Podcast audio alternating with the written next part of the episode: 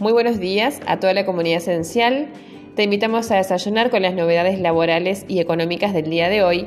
Prepara tu café, tu té o tu mate y comienza tu jornada con las últimas noticias.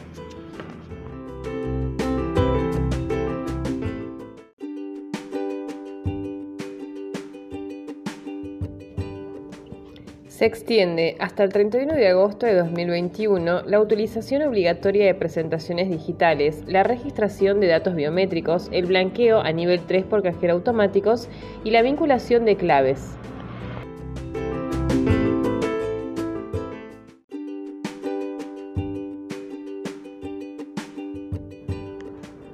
La AFIP implementó el mecanismo para restituir los fondos recibidos en conceptos de salario complementario en el marco del procedimiento de declaración de caducidad del beneficio, o bien en caso de restitución voluntaria del mismo, así como también el respectivo régimen de facilidades de pago.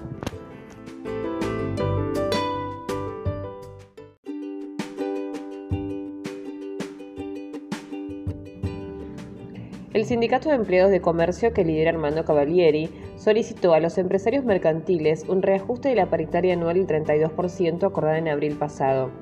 Concretamente reclamó que se sume un 10% extra al convenio ya firmado para superar el piso del 42%. Además, mantener la cláusula revisión en enero de 2021 para tener otra instancia de ajuste en caso de ser necesario.